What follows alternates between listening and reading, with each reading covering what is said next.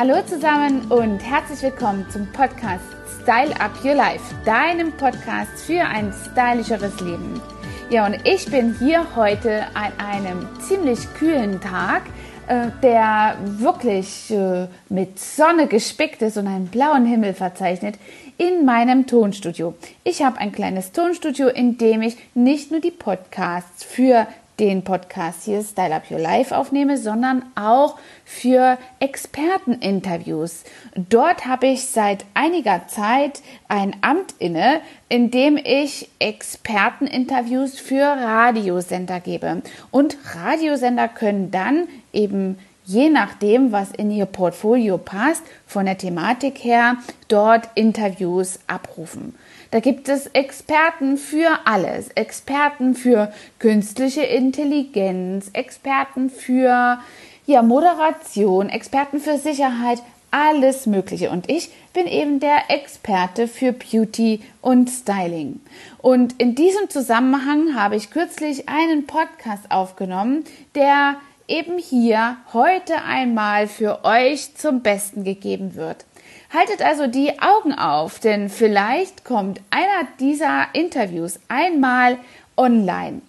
Das eine oder andere Interview könntet ihr schon regionalen Radiosendern entlocken und dort eben der Community ähm, ja, zur Verfügung gestellt werden. Und ich habe mich wirklich sehr gefreut für jeden, jede Veröffentlichung und für alle Mitschnitte. Also viel Spaß dabei heute mit dem Thema, wenn deine Arbeit krank macht.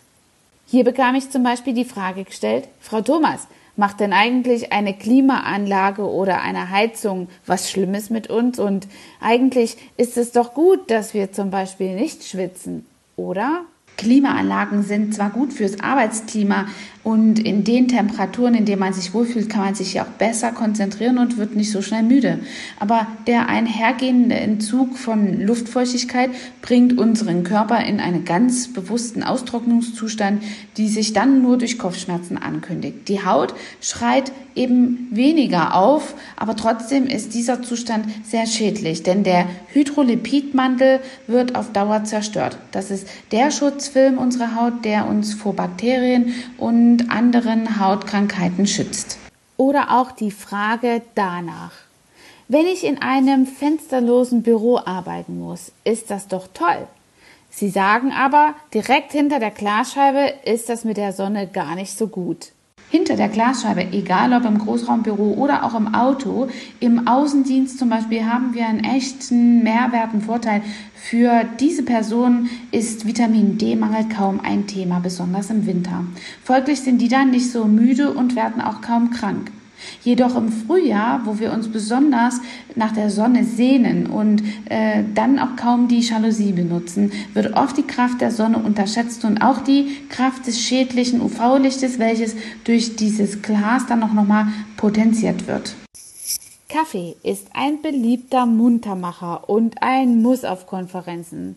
Sorgt er eher auch für ein frisches Aussehen?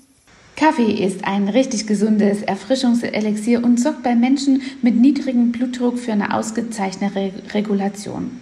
Man sollte vermeiden, den Zucker dazu zu machen und auch Milch. Ähm, das wirkt dann sonst wie eine kleine Zwischenmahlzeit und ruckzuck merkt das die Frau auch an ihren Figürlichkeiten. Die austrocknende Wirkung, die Kaffee nachgesagt wird, ist nur teilweise korrekt, denn nicht der Kaffee entzieht dem Körper Wasser, sondern der angeregte Stoffwechsel benötigt mehr Nachschub. Deswegen gibt es auch in guten Restaurants ein Gläschen Wasser zur Kaffeespezialität. Wie sieht es denn mit der schlechten Luft aus, die aus Monitoren oder Druckern kommt, aber irgendwie auch unvermeidlich ist? Kann da eine bestimmte Creme helfen? Diese verbrauchte Luft aus den Geräten haben meistens auch einen gewissen Anteil an Feinstaub enthalten und wirbeln dennoch durch die Luft. Die Haut sollte man davor schützen, äußerlich.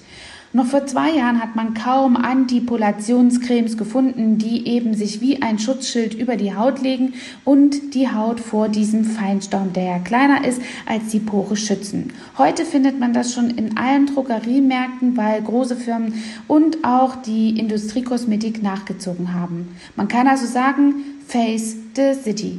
Hat dir diese Folge gefallen und du möchtest vielleicht sogar mehr davon? Dann abonniere den Podcast Style Up Your Life, damit du keine Folge mehr verpasst, um dein stylisches Leben noch stylischer zu machen.